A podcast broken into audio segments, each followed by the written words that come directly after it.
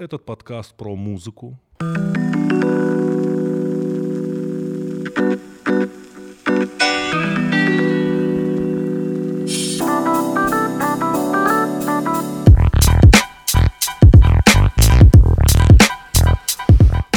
Да, да, да, да, да, да, да, да, да. Это мы, это мы, это мы. То есть нас тут трое. Это мы. Итак, всем привет, ребят. Э, Сразу предупреждаю, контент не для всех. У нас было давно в планах сделать нечто подобное. Наконец-таки мы решились, и мы не знаем, как обстоят дела э, с правообладанием того, что мы будем делать сегодня. Поэтому это будет в свободном доступе, только чисто аудиоформат, чисто аудиоформат, чисто аудиоподкаст в лучших традициях Куджи. Эм, Сегодняшний наш подкаст называется «Прослушка KG». Как вам название? Интересно. Нормально, нормально. Да. Да, что это такое? Во-первых, давайте я представлю, кто здесь. Здесь Андрей Коняев, Да. здесь Стас Старовойтов. ребят. Привет. Привет, Стас. Привет, ребята. Хочу сказать про Стаса, ты недооценен как собеседник. Абсолютно. Я полностью это согласен с этим. Абсолютно. Я давно тебя хотел позвать в подкаст, но мы хотели, я хотел э, под- позвать тебя под определенную вещь, под сегодняшнюю. Да, есть несколько вопросов, которые мы сегодня обсудим. А, Этот подкаст про музыку, точнее про одну группу, про группу Нирвана. А, Из всех моих ближайших а, знакомых и приятелей, я думаю, самый главный а, как бы эксперт по Нирване и Курту Кобейну — это Стас Старовойтов. Я вообще хотел бы, э, знаешь, если можно было бы сдать где-нибудь на экс- Да. главного эксперта по нирване в России. бы я сдал? Я бы сдал, потому что куда-то надо знания девать. Ну вот сегодня мы попробуем. Сегодня мы взяли, во-первых, ребят, если бы вы видели, как мы сидим. Э- э- э- Это, во- это во-первых. Второе. Сегодня мы будем слушать а, винил, м, альбом Нирваны, который называется MTV Unplugged in New York. Да, это лайв-версия, да. всех. Да, это живой альбом. Живой альбом, э, записанный специально для NTV. Ну, культовый концерт, давайте скажем так. Ну, один из узнаваемых самых образов Кобейна, наверное, который вот есть, э, если показать фотографию. то Да. Это вот, наверное, там полосатый свитер там. И вот сидящий он на стуле. Помните, еще у Portishead есть такой же концерт потрясающий. А Вот это было, была великая передача. Я, например, помню, я смотрел Кренберис, тоже Unplugged, in New York. это, это действительно великая передача. была. Ну да, потому что это было великое время MTV, когда MTV было MTV, и M с- ну, означала музыка. И действительно, ну, как бы там такой лайнап, если просто их посмотреть, какие там группы выступали, ну, там все выступали. Все, что ты можешь, все, что ты хочешь, и все, что тебе может прийти в голову, все там было. Да, не случайно мы сегодня хотим обсудить Нирвану и Кобейна, потому что давайте разделим вот так мои мысли, мой стриминг опять. Как мы и говорили, как и говорят, сейчас обсуждают в некоторых медиа, все протестное настроение русскоговорящего населения мира сопровождается, как правило, до сих пор песней перемен. Цоя. Не придуманная еще песня, Которая бы охарактеризовала которая бы характеризовала на- настроение э, русскоязычного народа. Не придуманная еще песня такая, под которую бы люди пошли э, Искать перемен. искать перемен и э, свободу. Не придумана эта песня, Нет, нет. не придумана. И второй момент, он не связанный. Я до сих пор э, удивляюсь. Я, во-первых, скажу, что я не фанат Кобейна, я не фанат Нирваны, я не фанат Гранжа. Но я до сих пор удивлен. И, но я понимаю, что этот человек э, значит для культуры. Я до сих пор удивлен, насколько он влиятелен сквозь время. То есть мне мой друг приезжает из Владикавказа и говорит, вот послушай молодых музыкантов, им по 17 лет они пишут музыку, и он мне включает. И я сразу понимаю влияние Нирваны, сразу, по первым аккордам. То есть до сих пор это влияние, Да, да, до да. сих пор. И сегодня мы выбрали некоторые песни с этого альбома, некоторые композиции, которые мы будем слушать. И Стас Старовойтов, Андрей Коняев нам будут рассказывать про феномен гранжа, про феномен Нирваны и про феномен личности Курта Кобейна. Ну, давай так, это Стас будет рассказывать, Да, я- потому что он специалист. Да. А я вот, э, я буду рассказывать скорее про себя, да, то есть это э, мне всегда, ну, как бы не очень я понимал, в общем, музыкальные передачи. Это была такая замечательная передача, программа А, например. Программа А в, в мое это джем. Помнишь, специально для джема Да, была да. такая штука. Вот в программе А я первый раз услышал кирпичи. Такой вот Вася В был молодой-молодой совсем. Вот. И я все равно как-то вот я не мог смотреть передачи и не мог, и до сих пор не могу, потому что мне не, для меня музыка всегда была чем-то гораздо более интимным. То есть, например, садиться и говорить, вот эта песня, она великая, а эта песня, она говно, а вот эта песня, ее нужно вот в золотой фонд. Я всегда считал, что это как-то очень странно, потому что в конечном итоге важна не сама песня, а то, что люди испытывают, когда эту песню слушают. И это как-то какая-то такая вещь, которая очень глубоко внутри оказывается, но просто как выясняется, хорошая песня и хороший исполнитель отличается от плохого ровно тем, что он как бы трогает большее число людей. То есть большее число людей могут рассказать о чем-то личном, связанном с Нирваной, чем связанном с группой, например, Meat Puppets, на кавер на которых в этой, на этом альбоме аж три, по-моему, Три штуки. штуки, да. Да. Вот. И это так жизнь устроена. Поэтому я, я бы рад говорить глобально там или какие-то такие вещи, но я в конечном итоге расскажу скорее про себя, знаешь. Э, Назовем сегодня по пизделке под музыку, ребят. Так и есть. Попиздим По пизделке под винил. Да, по пизделке под винил. Итак, я хочу начать со своей, наверное, единственной и самой любимой песни группы Нирвана, особенно с этой версии альбома. Я так понимаю, здесь подобраны все песни, которые очень хорошо э, Звучат в акустике. звучат, да, Конечно. в Ну, акустической версии. э, вот е- если говорить про Oh Me, сразу я отсюда Да. добавлю, это, во-первых, же не нирваная песня, это песня группы Meat Puppets. Да. Это была гостевая группа на этом концерте. И э, вот оригинальные версии отвратительные. Мгм. Вот и Oh Me, и Lack of Fire, и Plateau, они ужасны. А Кобейн их пел без гитары на этом концерте, то есть не играл, играл Meat Puppets, потому что они были слишком высоки для его голоса. И там вот в какой-то песне, по-моему, в Plateau слышно аж прям, как он там сильно-сильно наверх еле берет там верхние ноты. Вот, поэтому сейчас мы, если будем ее слушать, то это, ну, не нирвановская композиция, не путать.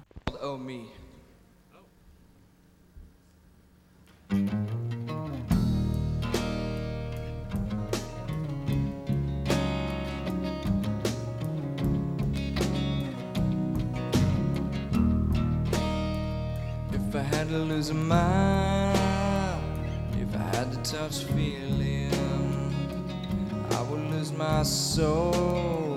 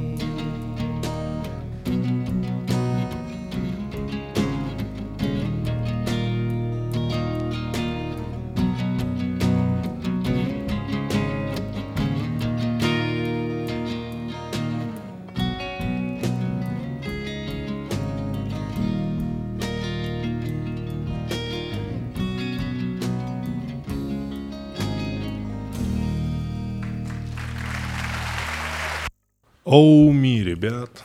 В данном случае в исполнении группы Нирвана прозвучала данная композиция. Неплохой радиодиджей. Неплохой. С утра, да. Почему? Ну, такой, ну, это была Нирвана. Утреннее шоу. Вообще не утренняя. Вообще, на самом деле, мне, конечно, очень нравится слушать Нирвану. В смысле, я когда вот слушаю именно этот альбом, как-то можно, знаешь, вот я сейчас пока слушал, я смотрел конкретно вот эту надпись на э, вот, проигрывателе, да, просто ты фокусируешься на чем-то, и у тебя, знаешь, там голова начинает куда-то уплы- уплывать, ты начинаешь слушать, вот гитарка, вот и они, и они там, ведь слышно же, что они поют и вроде, ну, не совсем чисто. Чисто, да, и там все, все вместе, ты думаешь, как же было круто. И в такой момент я как-то мы обсуждали с одним моим товарищем, вот если бы у нас вот была машина времени, знаешь, но это было еще, правда, лет 15 назад, еще до всей вот этой, типа, что бы было прикольно бы сделать в прошлом, что ты не можешь сделать сейчас. И мы подумали, что было бы прикольно сходить на концерт Нирвана. Да, вот типа вот попасть на концерт. Я в свое время просто на концерт гражданской обороны успел попасть. И это как бы, ну, это отдельная история. Да, но у Э, меня точно такая же, да, история прям незадолго, за месяц до смерти, по-моему, Егора. Я за несколько лет, но я типа попал, а потом типа думаю, ну так, а потом раз он и умер, оказалось, что ты был, знаешь, попал на историческое событие совершенно не специально. Небольшое, я хочу внести небольшие, как бы, о, факты из жизни Стаса Старовойтова. Стас Старовойтов, э, я, кстати, был на твоем концерте, у Стаса есть группа, которая называется... Аричкари, но она была, да. Была. Я, если, я, если Ты не был на ошиб- первом. Я был на самом первом, мне очень понравилось. Если я не ошибаюсь, вам единственным официально разрешили э, делать каверы на песни «Гражданская оборона». Да, да. Опа, вот вы и встретились. Нормально. Пару слов про гражданскую оборону, пацаны. Да, было... Сами, сами. э, Короче, мы играли-играли, потом надо было... Что-то я не помню. А, потом написал нам директор э, Сергей Попков. Да, написал на Попков. Фейсбуке. Что это вы, ребята, тут играете? Вот, мы говорим, ну так вы приходите тогда уж на концерт, и там что-то порешаем. И пришли он и Наташа Чумакова, О, да, и потом Жена. они очень долго нас обнимали и сказали, Нет, что... это- Чтобы ты что-то понимал, э, Да, Наташа- чувак, мы лучше, жена, да. лучше прослушку Кейджис, потом с гражданской обороны сделаем, чем мы сейчас типа все это Нет, потратим. я хочу, я хочу, я хочу рассказать, что э, вы себе, ты себе не так представляешь его группу. Там сколько вас было человек? Там Нас- столько было нас- инструментов.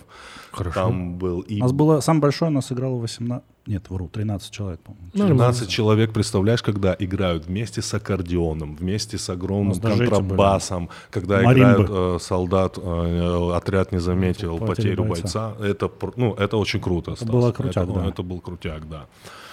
Э, ну и что? Я, я слышу. Так. Да, то есть я знаю, что для многих Курт Кобейн... э, Короче, я фанат был давно сериала «Californication». Э, Вы знаете этот сериал Да. «Californication»? Хэнк Муди, Пом- Стайл. Да, ты ну, помнишь этот эпизод, где он... э, нет, там была целая серия, посвященная дню, когда Да, но- умер Курт Ну, Кобейн. и, и- и, э, Карен узнала, что она беременна. Карен Там в этом узнала, была да, суть, что что, она она сидела, беременна. плакала.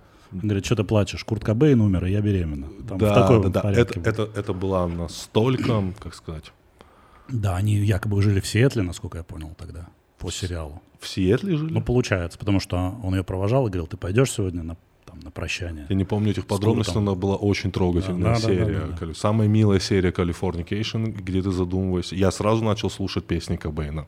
Ну, это было лет там 12 назад. Знаешь, что мне нравится, что делает Нирвана? Мне очень нравится кавер на Doors This Is the End. Вы слышали когда Да, как это End. делает Нирвана?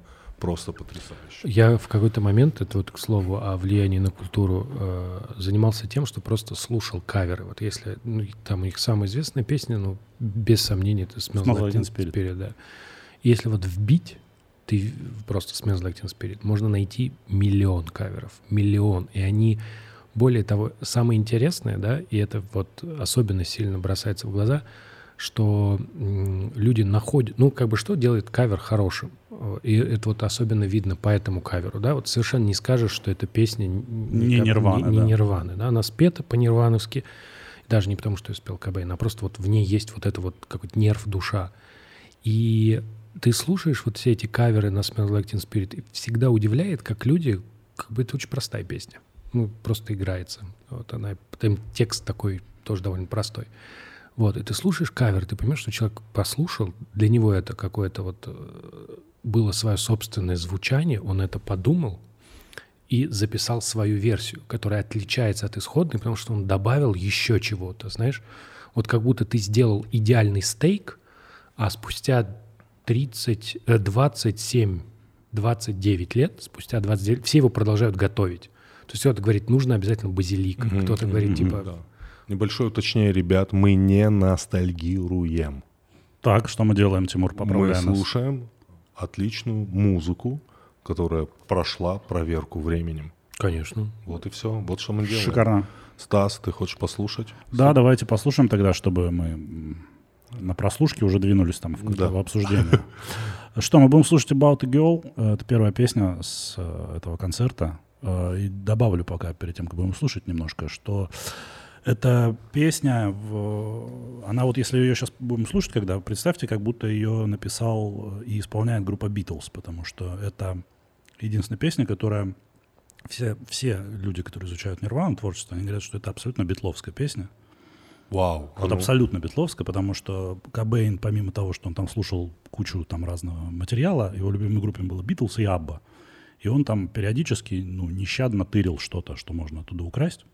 В, Абба. ха- в хорошем смысле, да. Этого Ты слова. серьезно говоришь? Да, да, да. да. Почему-то я слышал версию, что м, Нирвана очень много байтила Sonic Youth группу. Sonic Youth, они, ну, нет, во-первых, Они просто были в одно время. Но на самом деле это забавно. Pixies, с Pixies они много. Забавно, как ты не знаешь, ну, как у людей работает голова. То есть это моё- м- у меня любимая там такая история, когда я читал вот, помнишь, была, до сих пор есть группа Иванушки Интернешнл. Да. Там вот был самый первый, третий, который вот там типа трагически погиб.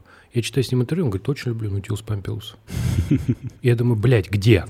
Ну, ну и дальше. Вот, Beatles, это Абба. Битлз, абсолютно битловская песня. Вот ты сейчас вот будешь- слушать, пр- просто представь, что это вот Битлз. Кто из вот Битлз? 60 Кто, там, кто из пятый Битлз год. поет? Э, Это Маккартни. Маккартни. Маккартни. И почему я не удивился, что Нирвана, вот когда они сделали реюнион в 2014 году, первого человека, которого они позвали, это был Пол Маккартни. Они сыграли с Полом Маккартни э, песню. То есть Нирвана и Пол. Ну вот, послушаем. About пер- a Girl первая песня. перед, перед тем, как кто ваш любимый из Битлз? Перед этим, я спрошу.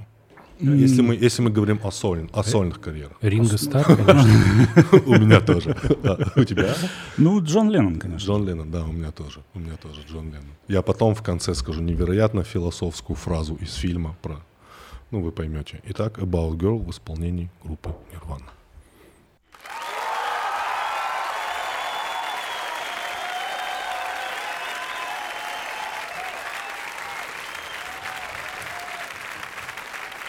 Evening.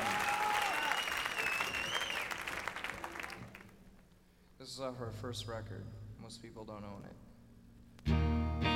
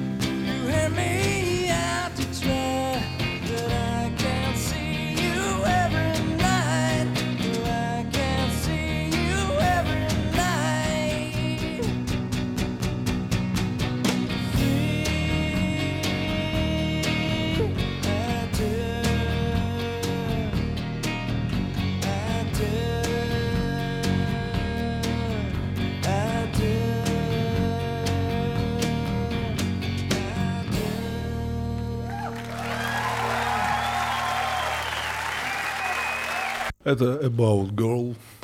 Так-то это с Bleach. Да, с альбомом Bleach. Это такой достаточно... Ну, это первый альбом Нирваны, и, на- наверное, вот он... Для меня вот он больше, знаешь, имеет отношение к гранжу, чем все остальное, что делалось потом. Что все-таки для меня вот эра гранжа, она где-то в 88-м началась, и где-то в 92-м уже начала как потихоньку съезжать. Как бы вот именно гранж такой тяжелый, вязкие рифы, такая заниженные гитары, тексты такие очень мутные, с повторяющимися постоянно припевами. Там, ну, вот, там Negative Creep с там у них по 15 раз одно и то же повторяется. То есть она такая ми- минималистичная. И это вот романтическая такая песенка очень такая легенькая там была. А, Я спрошу дилетантский вопрос, так как не умею не играть ни на одном музыкальном инструменте. Допустим, чтобы начать играть гранж, это легко начать играть гранж? Слушай,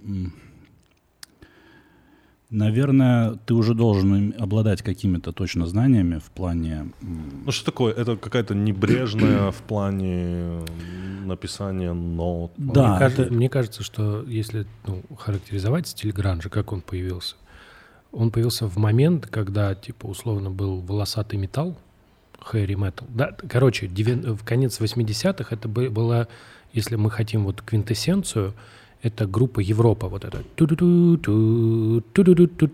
Да-да-да. Вот они все такие, у них там по 12 трусов надето. глэм- один- глэм. Где, где один- у гитары несколько, это шесть шесть грифов. да, грифов, конечно, да. причем один еще в жопу гитаристу уходит, знаешь, потому что он, блядь, ну, настолько профессионал. Вот. И это было, ну, как бы, вообще любое развитие, оно идет так. Иде, тезис, антитезис. И вот гранж был в этом смысле антитезисом. То есть выходят люди, их, во-первых, блядь, не 20, а трое. Басист, ги- э, басист, барабанщик, гитарист. Вот, они играют, гитарист играет, ну как, он же поет еще параллельно и прыгает, ну какие он там играет рифы? Понятно какие, да? Вот он зажал там, Небрежные такие. да. небрежные, да. Умеет ли он при этом играть? Ну, конечно. Ну, это о- очевидно так. И это они все большие музыканты.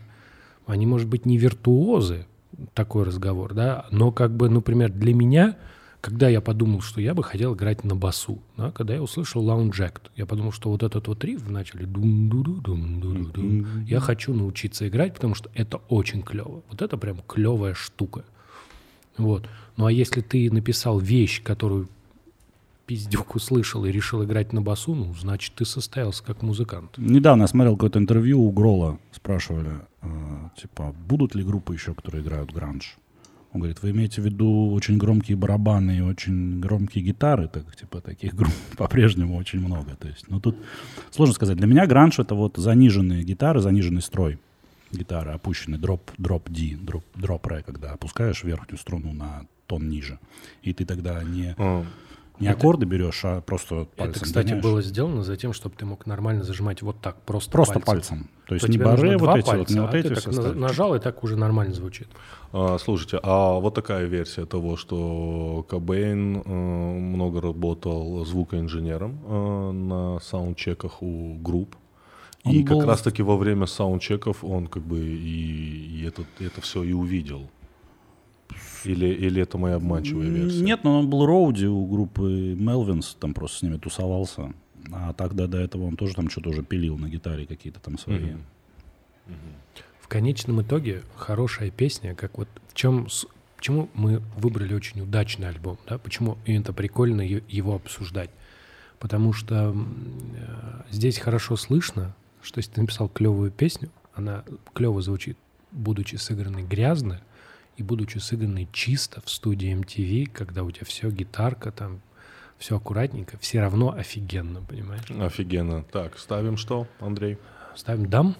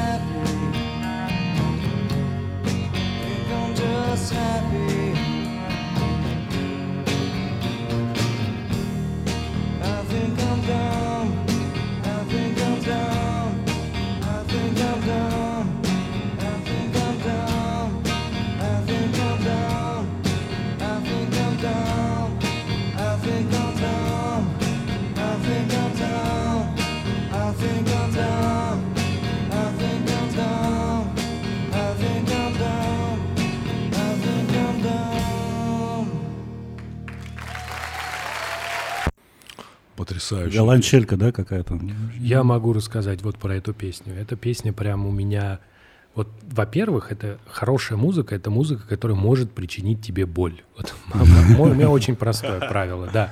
То есть, как бы, да, заставить тебя радоваться может любая хрень. Ты такой радостный, тебе любую песню включили, ты пляшешь, танцуешь, господи, блядь, под что угодно. А вот чтобы было больно, это редко. И вот эта песня, она вот одна из таких. Во-первых, у меня я не, э, ну, не претендую на музыкальную критику, не умею в это.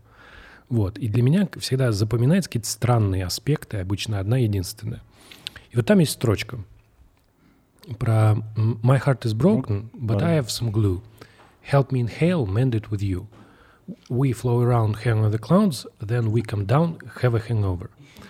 Там как бы как строчка устроена. Он говорит, мое сердце разбито, но у меня есть клей. И вроде тут ну, логично, что мы сейчас будем клей, э, клеем склеивать сердце, а дальше он говорит, помоги мне, подышим, я с тобой поделюсь, потом мы летаем, хватаемся за облака, потом типа нас отпускает, и у нас похмелье. Ну, hangover, в смысле отходняк. Вот. И это как-то вот... А нужно понимать, что между Сиэтлом 90-х и Тамбовым 90-х общего нет ничего. Вот. Кроме 90-х, наверное. Кроме 90-х. Но у нас все дышали клей. Вот у нас не было особенной наркомании, потому что наркотики были далеко и стоили дорого. Вот, но дышали клей. И почему-то вот тот факт, что какой-то там чувак из Сиэтла спел про клей, да, мне настолько запало в душу, и настолько это меня до сих пор тревожит спустя много лет, что я слушаю эту песню, и это непроизвольно вспоминаю. А вторая вещь, которая для меня важна в этой песне, это про тупость. Потому что, ну, как бы, если я, ну, если мне честно спросить, ты чего боишься, я боюсь быть тупым. Вот как бы я вот как-то всю жизнь старался быть умным и потратил довольно много времени, блядь, и усилий на это. Да? И поэтому, когда тебе говорят, и ты слушаешь эту песню, и ты понимаешь, что ты был неправ, что нормально быть тупым. Ну, то есть можно быть тупым и счастливым, в этом нет ничего плохого. И вот эти какие-то все вещи, и какие-то еще, может быть, миллион вещей, но я когда слушаю, вот а, прям очень круто. Ну да, I'm not like them, but I can pretend тоже. Да, да. Я не как они, но я в целом могу и И притвориться. это же, я говорю, вот у него же еще такие тексты, и ты смотришь, не понимаешь, как из вот, э, это так же, как вот ты вспоминал кино, ты не понимаешь, как из простых слов, таких прям не очень пафосных, несложных, можно такую крутую штуку собрать. Ну, то есть он поет типа, э, типа, о, вещи постирались, laundry is done, I'm having fun, типа, у меня, типа, нормальное настроение. Мне кажется, я тупой, может быть, я просто счастливый. И ты такой, сука, как же так можно, да? Это все Герыч. Да, это хмурый, конечно. Это очень хмурый. Очень хмурый. А Дочево же в каком-то там недавнем интервью как раз рассказывал, что эта песня исключительно про героин. Натурально. Ну, то есть он уже...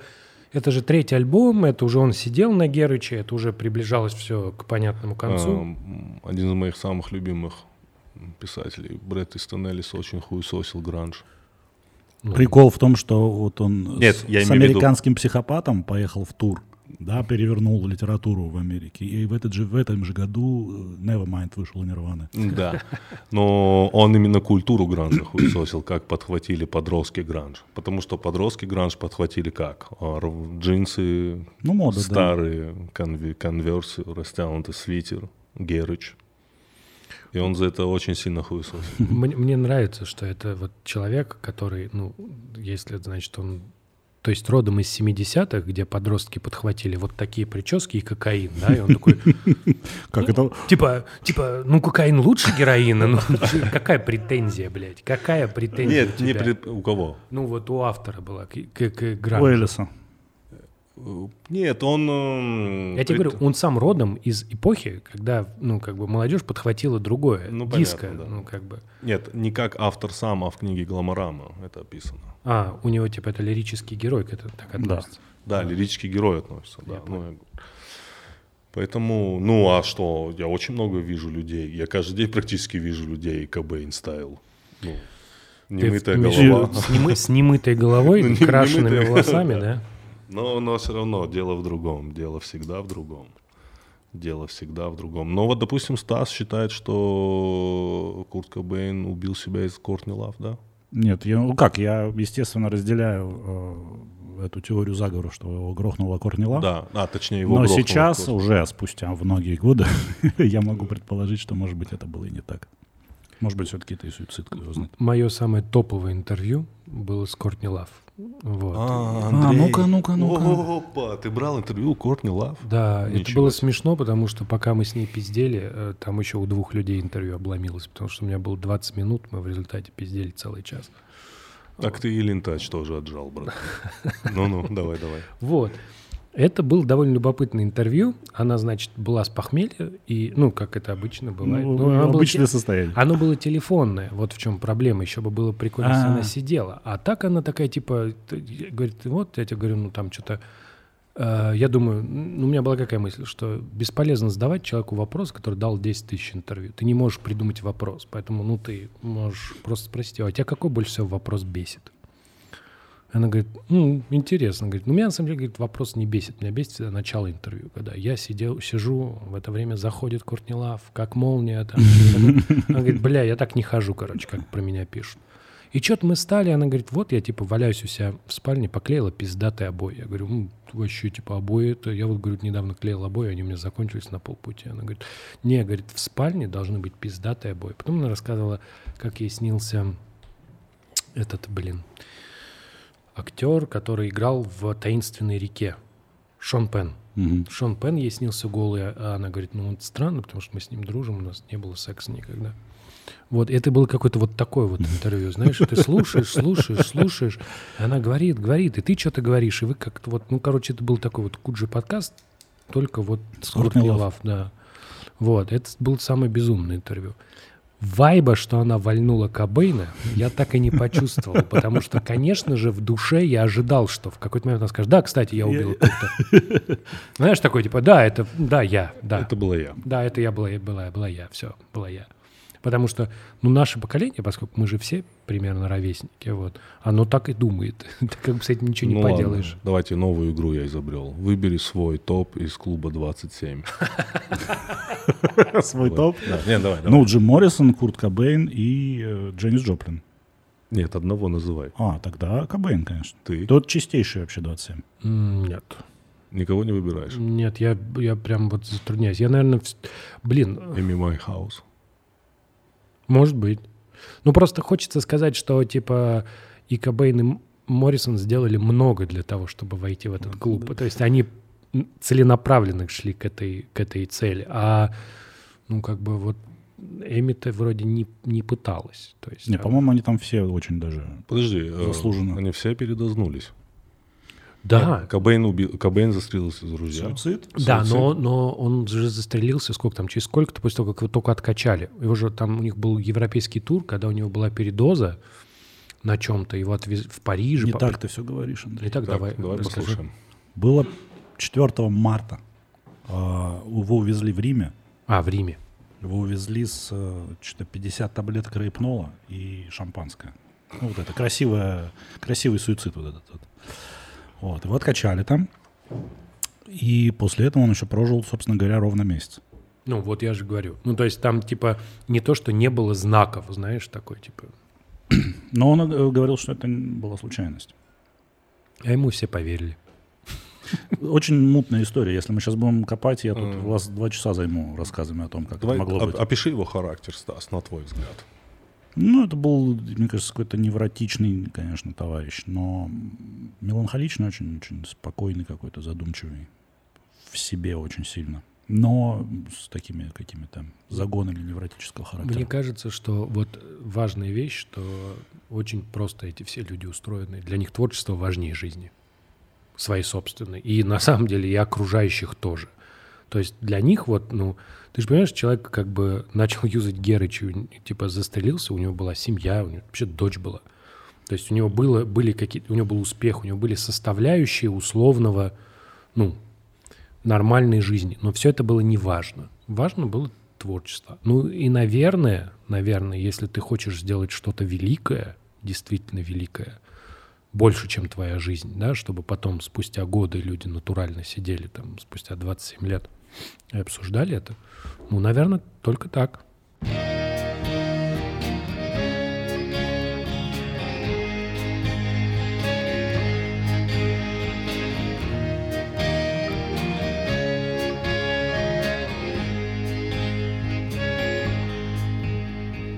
Jesus,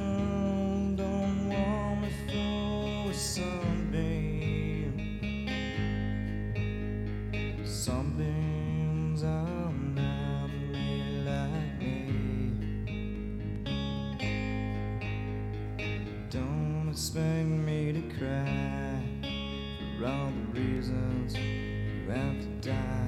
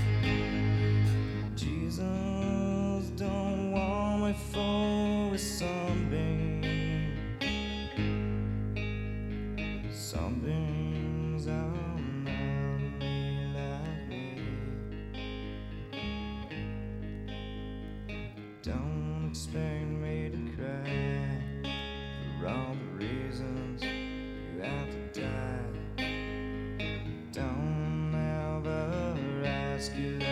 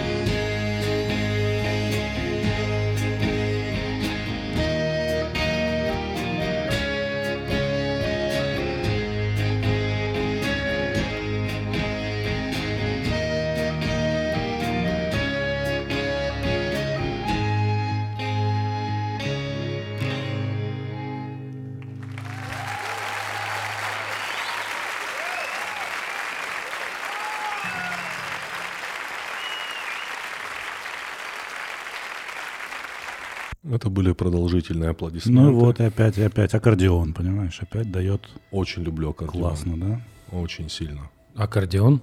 Да. Один из моих любимых трубы, аккордеон, гитара, барабаны. Вот, Ты ну, знаешь, про аккордеон прикольно, что это инструмент, который, ну, неожиданно универсален.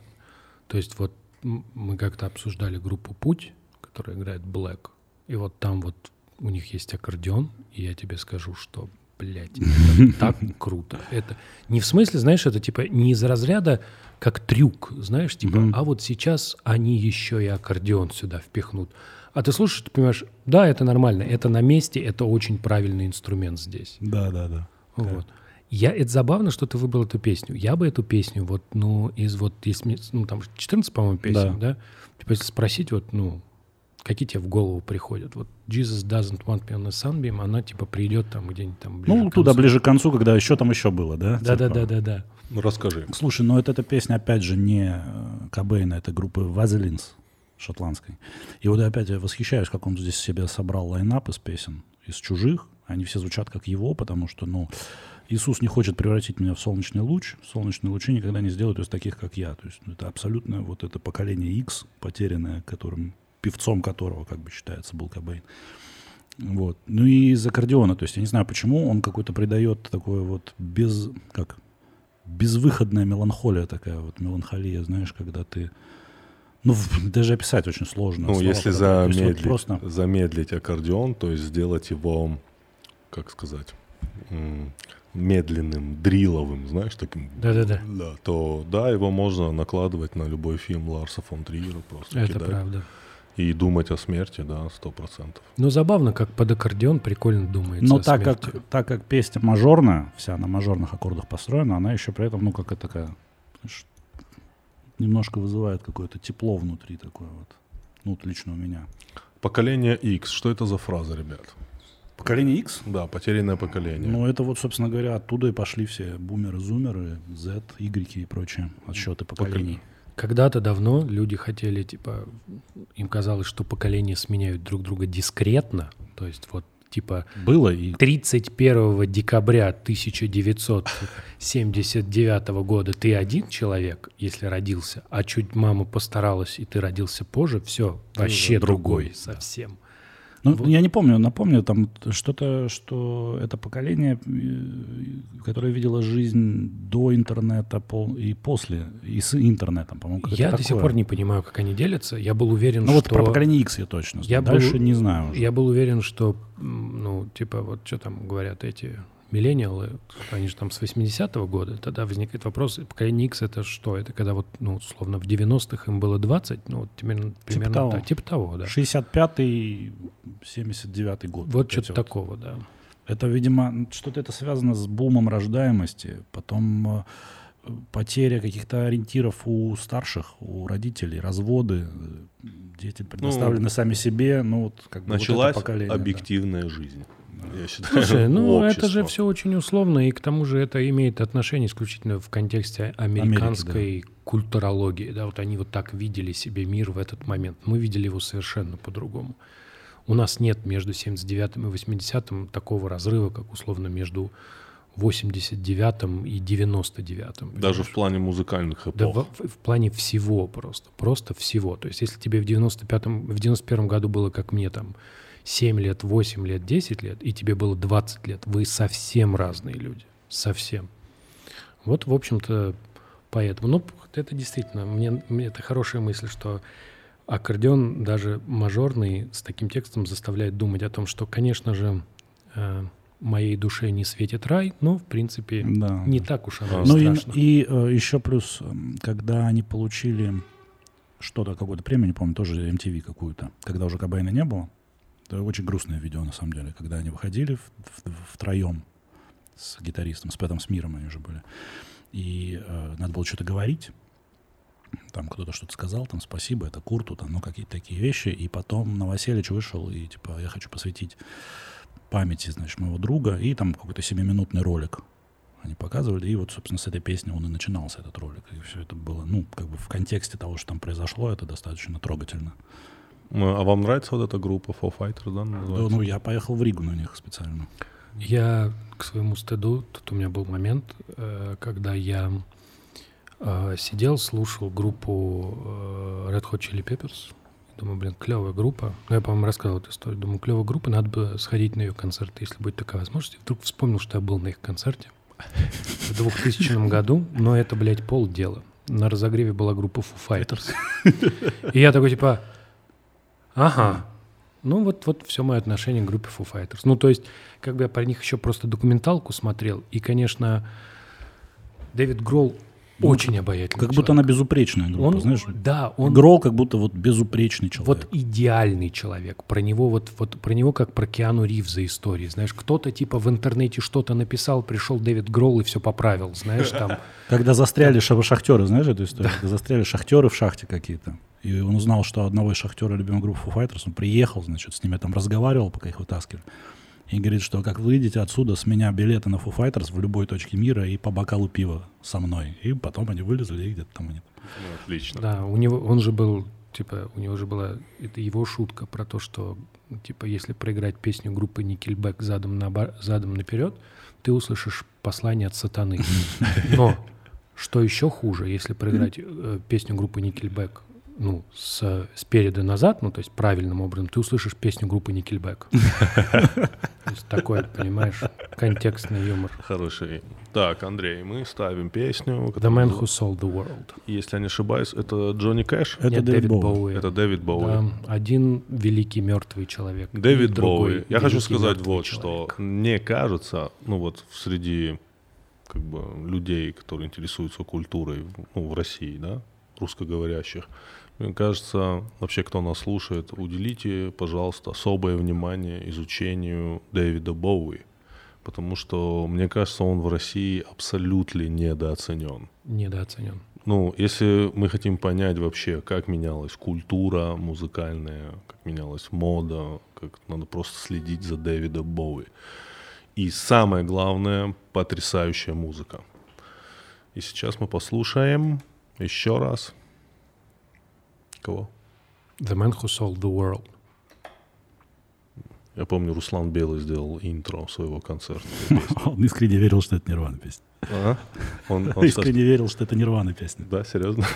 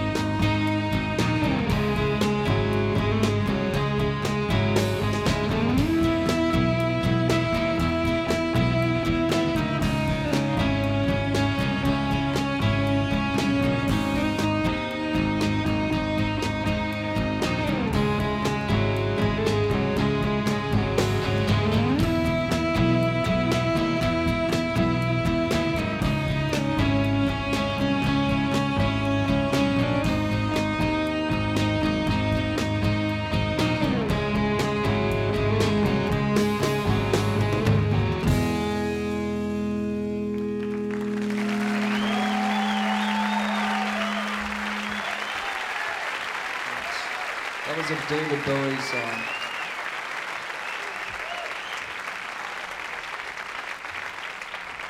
Про эту песню, опять же, да, какой-то должен быть важный нюанс. Вот он там в начале, на самом деле, у меня была какая-то кассета, у меня кассета была со всеми разговорами.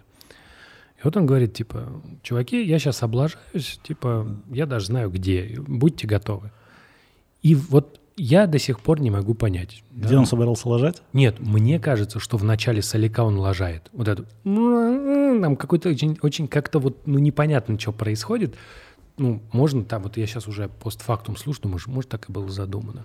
Но звучит как косяк. Вот он как будто начал играть соляк и вот накосячил. Ну, там, на самом деле, три ноты, там, бог его знает, где там мог он, конечно, накосячить. Он там вообще очень много... А ты репетиции видел? С нет, репетицией? нет, нет. Там очень много смешных разговоров, когда они что-то там строили, настраивали, настраивали, сидел, курил, курил. Они там что-то строят, он поворачивается, говорит, вы там что, блядь, ар- арфу настраиваете? What are you tuning a harp? Ну, прикольно. А вообще немного фактологии внесу в наш разговор и просто хочу рассказать, как вообще этот концерт делался. Он же до белого коленя довел э, всю редакцию MTV Unplugged, потому что, типа, на этом шоу все группы э, ну, играли отборную хитятину. То есть все свои лучшие песни в акустике они должны были сыграть. Когда он выкатил э, трек-лист, там все за голову взялись, потому что на тот момент там только один хит был, это Come As You Are. Тут Всё. нет даже Rape Me, да? Да, там смешно, типа, ему кричат из зала рейп, мы сыграть, он говорит, я боюсь, MTV будет не очень довольна. Он Да, их потому помню, что, потому что он их на 92-м году там их пугал этой песней, там на MTV Mu- Music Awards и так далее. И они в шоке, ну то есть он говорит, либо так, либо не буду играть. И он им там морочил голову очень долго. И в итоге договорились, что вот этот, вот такой. Потому что они были в шоке от количества каверов, то есть вообще неизвестных групп. Потом, говорит, гостевая группа. Они думали, что там будет или РХЧП, или там Pearl Jam, или ну кто-то вот, Тори Эймос, ну кто-то имена. Такого масштаба. Да, он говорит, блин, Мид Папац, они опять, блядь, что происходит вообще, что он с нами делает? Ну и в итоге это получилось шоу одно из, наверное, лучших и э, как прям канонических MTV Unplugged, потом, по- потому что все группы, которые играли после Нирваны, они многие использовали такой же декор, эти свечи, лилии, вот это вот все. Играли какие-то странные песни, там, свои вариации. Но вот Кобейн их там доводил до То сумасшествия. есть это Библия акустического лайфа. Ну вот после вот этого концерта изменилась вся концепция MTV Unplugged, то есть там уже как бы, ну, не было такого, что все хитятину давайте нам, значит. Это и круто, потому что, ну, как бы бесполезно говорить, что это круто, но этот альбом, это даже как альбом, короче, вот в чем суть. Это вроде бы должен быть сборник хитов, но де-факто это отдельная, отдельная совершенно история с отдельным настроением. С Я не отдельным- случайно его выбрал, ребят. Ну и еще очень важный такой момент, э, что ну, вот для меня этот альбом важен тем, что поговаривают, как бы многие сходятся в этом мнении, и даже сами участники Нирваны, что вполне возможно так бы звучала Нирвана «Останься жив, Кобейн». Вернее, даже не Нирвана, а сольное его творчество, потому что Нирвана уже в 94 году, в принципе, не существовала как группа, они уже были распавшиеся. То есть они уже доигрывали просто тур. Ну, Кобейн сольно. Это было бы круто. Он говорил, типа, я хочу сидеть в кресле с гитарой, как Джонни Кэш, и петь Джонни песни. Кэш это мой style стендапа, когда мне будет 60. Да? Да, сто процентов. Это забавно. Я в... Понимаешь, а, а, и Джонни про- Кэш, прости. можно я скажу? Давай Можно скажи. скажу, как, что мне кажется. И Джонни Кэш, и Кобейн, э, они здесь несут такой месседж, ничего личного, ничего лишнего. Ничего лишнего, только Вот. творчество. Джонни Кэш выходил и говорил, здравствуйте, я Джонни Кэш, и сразу. I'm burnt, Ну I'm да, этот говорил, I'm burnt». hello, we are Nirvana, we're from Seattle. Да, и сразу. Так э, Джонни Кэш просто пережил то, что не пережил Кобейн. Ну, как бы Джонни Кэш — это человек, у которого было много таких историй. Он несколько раз, у него вот этот вот, когда он... ну, Он там на Герыче не сидел на хмуром, но на чем-то он тоже. Он, у него раз была эта история, когда он там вроде вылечился, все, нашел Иисуса, потом у него опять эта история, вернулся. И у него же его камбэк был э, с вот этим альбомом каверов, опять же, кстати, да, когда, это же легендарная история, когда ну, спро- он спросил у Nine Inch Nails, можно ли спеть песню Hurt, и те такие, типа, ну, кантри-исполнитель исполняет песню ну, группы Nine Inch Nails, давайте пос- послушаем. Вот, а потом Трент, говорят, что Трент Разнер, когда услышал финальную версию, он сказал, бля, типа, это, типа, в разы лучше. Можно я расскажу свой... Просто это же касается вот этой песни. К тому времени, когда а, The Man Who Sold the World, да, когда ее пел Кобейн, эта песня была почти забыта. То есть Дэвид Боуи был великий по-прежнему человек, все такое, но эта песня уже ее не было на, ну, как бы на радаре. И он вернул ее, и про это тоже много говорил Боуи. Он говорил, что его исполнение вообще не похоже на то, что я вот вкладывал Да. в эту песню. Совсем. Я вообще думал по-другому, это все другое. Но тот факт, что человек взял вот какую-то песню, которую все забыли, вытащил, спел ее по-своему, и, ну, это типа очень круто. Вот. И это вот какая-то удивительная история про все каверы здесь, потому что, ну, наверное, обидно слушать группе Meat Puppets, э, но, типа, чуваки, вас знают, потому что вы когда-то помогли одному человеку сыграть концерт. Да, то есть, как бы, все. Без обид. У этого альбома Грэмми, да. Да, само собой, разумеется, у него должен быть Грэмми. Ну, конечно, после такого. Я хотел сказать, что я, вот мы, опять же, все более-менее ровесники, а еще нас, наш ровесник Сет Макфарлан, который делает Family Guy.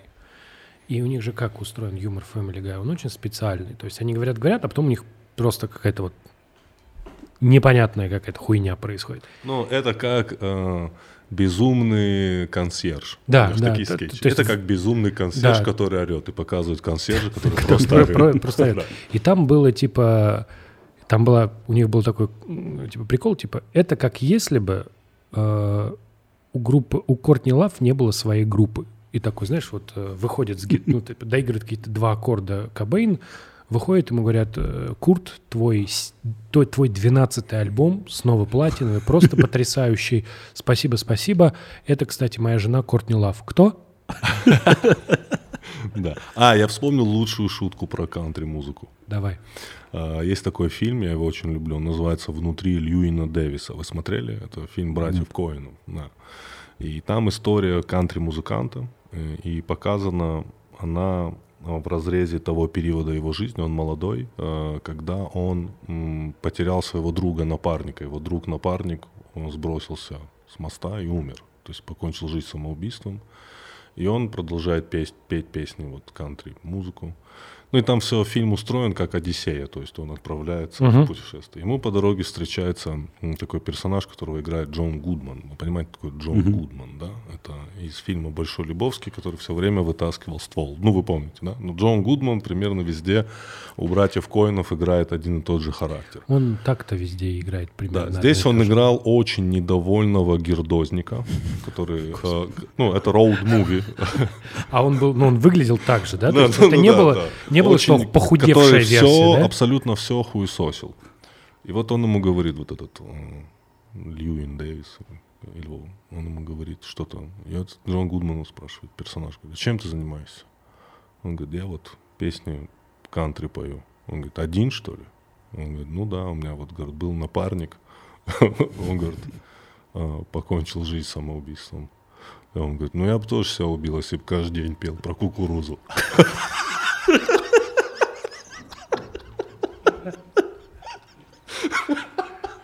Это, ты знаешь, это, это, это, это- главный парадокс Джонни Кэша, да, что типа кантри — это говно, но Джонни Кэш великий. Джонни И Кэш. дальше вот это как бы две вещи очень сложно сходятся. В этом смысле э, у, у Джонни Кэша, вот он, он- этот клип вышел, когда он уже умер, э, вот у него была песня «God's gonna cut, э, cut you down», вот. Он ее, это типа песня там много-много ей лет, ее даже Элвис Пресли пел совершенно в другом ключе. И вот у него есть клип. И этот клип, он прекрасный тем, что суть песни, что типа каким бы ты ни был, тебе кажется, что ты типа Бога обманул, и ты ведешь неправедный образ жизни, и у тебя все хорошо, но поверь мне, дружок, рано или поздно Господь придет за тобой. Вот примерно такой тезис. То есть это не, не знаешь, не новозаветный Бог, который всех прощает, а скорее вот из Ветхого Завета, который типа там даже такие строчки, типа я типа молился типа человеку из Галилеи, ну, man from Galilee, и вдруг услышал типа шорох ангельских крыльев, и он мне сказал типа иди, Джонни, и скажи всем там типа лжецам, э, там, обманщикам, тем, кто грешит, что Бог за ними придет. Вот. И там очень прикольный клип. Клип надо смотреть, потому что там куча звезд. Там, знаешь, типа все... Канни, гип-поп, по-моему. Да, там все Там просто. все, И да. там суть этого клипа, что эту песню поют самые главные грешники просто, понимаешь? Там они вот стоят все, там вот как бы Кейт Мосс, да, а там же этот клип как раз уже выходил, когда ну, прям уже скандал был с этим, с кокаином. И вот они все стоят и напевают эту песню, и ты такой думаешь, Ты у меня с этой песней ассоциируешься тоже. Ты Да? тоже должен быть там. конечно, да, я же тот еще грешник. Вот. Так, Стас, ну а, расскажи, не расскажи, а, может быть, скажи свою версию. А, Это знаешь, как российские м, кинозрители и люди, которые исследуют кино, все в поисках нового Бодрова. Да-да-да-да. Ну, я часто слышу, что новый Бодров. А Почему общество в поисках нового Кобейна? Слушай, сих пор. и да, м, ну смотри, давай начнем с э, моего представления, что, во-первых, ну, Нирвана и Кобейн на сцене, это э, с точки зрения сценографии очень красивая группа была. То есть вот его поведение на сцене, оно завораживало даже через ви- видео, которое ты смотришь, потому что оно, не знаю, это, возможно, связано с вот этой энергией дикой, которая из него выходила. Можно я тебя Да. перебью? Когда он в этом концерте закуривает сигу, Ну, здесь это все спокойно. я хочу понимаешь? сидеть также с гитаркой в свитерке с сигой. Да, Когда его там трясет, вертит, Да. крутит, когда они рушат эти инструменты, это вся вот эта энергия, которая, возможно, агрессивно есть в тебе, она как будто бы выходила вместе со всем этим. И несмотря на всю агрессивность Нирваны на сцене, это очень такая пацифистская, ну и как бы очень спокойная, умиротворяющая, на мой взгляд, на мой взгляд, коллектив. Ну и, э, как сказать, способ вот это донесения очень же простой у него, простые тексты, простое вот, я же говорю, поведение на сцене.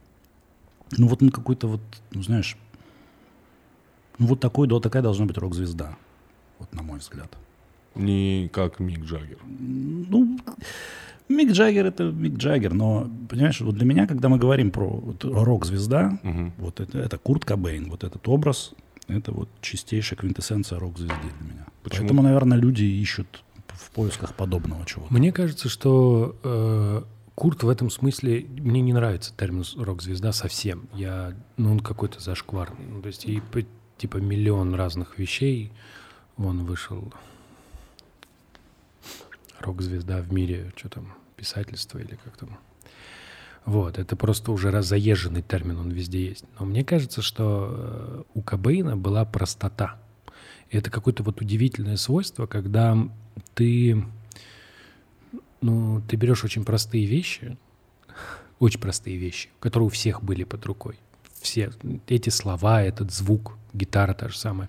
И каким-то, блядь, невероятным способом из этих простых вещей складываешь слово «вечность». Можно вопрос? А как насчет э, критики относительно Нирваны, э, что это такая музыкальная билетристика? В плане... В Ну, плане... что это очень просто. Это смотри, сейчас, я вот, вот это очень важная вещь. Это то, с чего я начал. Я вот тебе, вот я на самом деле поделился двумя очень личными вещами, да, вот у меня вот с каждой из этих песен связаны какие-то эмоции, такие прям внутренние. И, если честно, мне похуй. Вот это очень А, важно. Самый лучший ответ. Да, потому что, потому что как бы когда будет спор о том, э, является ли, ну, понимаешь, там есть момент в документалке э, про Дэвида Гролла, где он рассказывает, что я говорит, я очень много понял про написание песен, вот когда работал с Куртом. Он же говорит, мы садились, играли, а он потом говорит, сейчас я напишу текст. И писал текст. И он вот так же, прям там есть момент, когда он, они написали песню, и он вот натурально, сейчас придет чувак, с которым, который типа гест стар, и он натурально садится на кухне, к нему подходит его дочка и говорит, типа, пап, пап, пойдем, поговорим». Он говорит, папа сейчас занят, папа песню пишет. И папа натурально пишет песню. И ты смотришь текст, который получился у него, понимаешь, он говно. Вот, вот это очень важно. Ты понимаешь, что он, конечно, молодец и хороший парень, и группа отличная, но текст говно. А вот когда это делал Курт, точно так же да, выходила ну, вещь, которую ты вот слушаешь и думаешь там вот, ну как же так, как же так. И тот факт, что это так работает, так работает, он как бы сообщает тебе какую-то важную вещь, что ты можешь критиковать, обсуждать, ты можешь знаешь, ты можешь складывать культуру в разном порядке. То есть во многом критика — это когда у тебя есть 20 кубиков, и ты говоришь, сверху должен быть синий, а тебе говорят, нет, сверху должен быть с буквой «Г», потому что говно. Да, и как бы вот вы занимаетесь вот такой перекладкой, но в конечном итоге кубики одни и те же. И здесь у тебя вот ровно эта история, что у тебя есть нирвана, она действует так на людей, прошло 20 с лишним лет, и по-прежнему есть пиздюки в, э, с майкой нирвана, да, ну то есть как бы ну, это вот так работает. Ну тебе вот тебе 15 лет, ты слышишь, я даже вот могу рассказать, вот, кстати, будет забавно, ты вот если ты расскажешь, когда ты первый раз услышал Нирвану, да, я да, могу да. рассказать, когда я первый раз услышал Нирвану, это был восьмой класс, у нас был первая, знаешь, первая вот вечеринка, как не вечеринка, а вот типа осенний бал. Мы позвали соседний класс, в котором было до хрена девчонок. У нас был компьютерный класс, а у них типа э, химико-биологический. И вот, значит, играла музыка, вот мы, значит, разобрали парты, и все там типа танцевали. И в конце уже, когда типа всем стало похер, типа чувак попросил поставить э, кассету, вот он врубили Spirit, и никто не знал, что делать. И я такой сижу, думаю, это что такое вот вообще происходит? Типа, что это за хуйня? Мы вообще за другим собрались, да? Ты же, когда в восьмом классе хочешь потанцевать с девчонкой, ты как-то хочешь, ну, там, по- поближе к ней оказаться. А Smells Like Teen Spirit песня не про поближе оказаться. Smells Like Teen Spirit песня про то, что нужно взять эти парты и выкинуть их в окно, вот, которые вот тебя окружают. Вот. И мне мой товарищ говорит, это группа Нирвана, очень хорошая, лучшая песня у них. Я думаю, ну, все, пиздец. Если это лучшая, худшая я слушать не хочу. Вот, а потом через год мне попадается Nevermind, и, а эту вторую половину истории я рассказывал. Я слышу Lounge Act, и я думаю, я хочу играть на басу. Потому что я хочу научиться играть именно эту песню, потому что вот это начало, вот это начало песни, оно идеальное. Вот если есть идеальные начала песен, то вот это, там у него так... Там еще вот вначале... дун-ду-ду-дун-ду-дун-дун. И все, это такой, типа, вот, вот так. Да, я в 96-м году, короче, я слушал всякую э, штуки типа Бон Джови, там, Скорпионс, что-то такое. И мне одноклассник говорит, типа, Гомосятину всякую. Гомосятина, да. Медляки, блядь, вот эти вот. Still loving you. Вот это вот все. И мне одноклассник говорит, надо Нирвану послушать. А я, ну, ты представь, это мне сколько? Нужно. 13 лет, да. Для меня Нирвана от корня рвать. Ну, то есть вот, я даже не врубаюсь вообще, ну, в принципе, про что это. И у меня ассоциация, что это будет очень громко, что-то, ну, такое вот запредельно мне неподходящее. Он мне дал Инутера тогда, Ну. кассету. Я просто охуел в конец, потому что я включил, как раз попал на Таурец, по-моему, где вот это вот. Я думаю, нет, это все очень плохо. Это, извините, где мой Бон Джови? Где мы, где мы Still It's Loving my You? life. Не, не, тогда и Still My Life не было. Ну, я тебе просто говорю, это моя любимая песня. It is now or never. Да, да, да. Где мой Still Loving You? А потом, а, по-моему, по ОРТ тогда показывали рекламу фильма «Ворон». Пиздец, конечно. и- сука, по ОРТ показывали рекламу фильма фильма «Ворон» на кассете. И в «Вороне» играла «Smells Like Spirit». Я просто охуел, я начал ее искать, типа, что это за песня, и вот нашел. И я до сих пор не могу понять, ну, я прям вот заморочился изучать, почему «Smells Like Teen Spirit», несмотря на ее простоту и там четыре аккорда эти, почему она влияет так сильно вот на твое восприятие, она же, ну, будоражит как-то вообще невероятно. Абсолютно. И вот я, у меня есть подозрение, потому что написано в фа миноре, очень такой редкий использованный тональность фа минор. Там обычно используют либо фа, либо фа диез минор. Но вот она как-то вот это низкий вот этот фа минор. И вот это вот она как-то тревожности какой-то, что ли, добавляет? Ты, вот это, это ты знаешь, это, вот, вот мы сейчас с тобой укатываемся в хуйню, потому да. что, ну, на самом деле невозможно это объяснить. Там она еще, если, ты понимаешь, это такая песня, что если ты возьмешь э, бас и покажешь басовую линию, ты можешь ее играть, если ты на басу, ну, ты бас держишь первый раз в руках. Она вот еще, они, они так пальчик, расположены, пальчик. что тебе не, не надо двигать рукой, ты просто вот играешь вот эту линию и все. А вот это тутун, она тоже Она держит. на двух вообще Вот. просто струнах. вот. И это и удивительно, как типа годы идут, а я тебе говорю, я же эти каверы слушаю, я слушаю, думаю, блин, всех трогает. Вот всех, все люди собираются, они слушают, и они вот эту песню, и, сука, как будто это вот в определенный, там, я не знаю, возрастной период, если ты услышал, это прям идеально работает. Да. Так, ну что ж, э, надеюсь, кто-то услышал Нирвану сегодня. Я не помню, где я услышал Нирвану, где-то, но во Владикавказе. Так.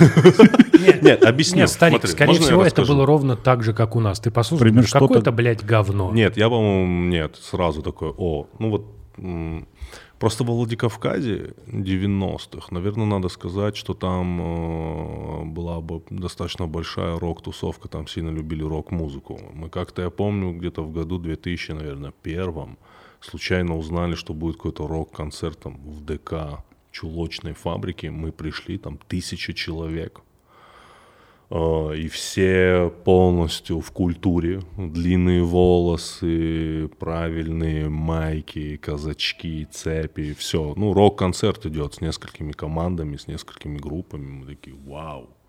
И где-то я услышал на улице Владикавказа в 90-х Нирвану. Типа, все, все, знали Нирвану, вот клянусь. Очень круто. Потому что в Тамбове так не было. Не, ну, мне кажется, в Владикавказе все знали, это Нирвану, это Нирвану, все знали. Потому что все играли ее на гитаре. Потому что кто, вот все, все люди, которые приходили учиться играть на гитару в подростковом возрасте, как бы а- овладеть уличным стилем, они просили Цоя, и они просили Нирвану. Ду-ду-ду-ду-ду. Да, ну, Я до сих про- пор так гитару настраиваю через КМЗ. Ну да, да, да. Поэтому, надеюсь, ребят, сегодня кто-то вспомнил, э, кто-то переслушает это все. Почему вспомнил? Ты сам же говорил, что мы не ностальгируем. Не, мы не, не ностальгируем, да, мы не ностальгируем. Мы не собираем кубики, чувак. Мы рассказываем, что вот есть такие кубики в нашей жизни. Ну да, и поэтому мы сегодня, наверное, закончим наше шоу. Нет, и, наверное, сегодня мы закончим. Каким, какой песней мы закончим? Where did you sleep last night? Но перед тем, как ты ее включишь, Да, фактология. фактология этой песни, конечно. Да, короче, эта песня, э, по факту, это народная песня.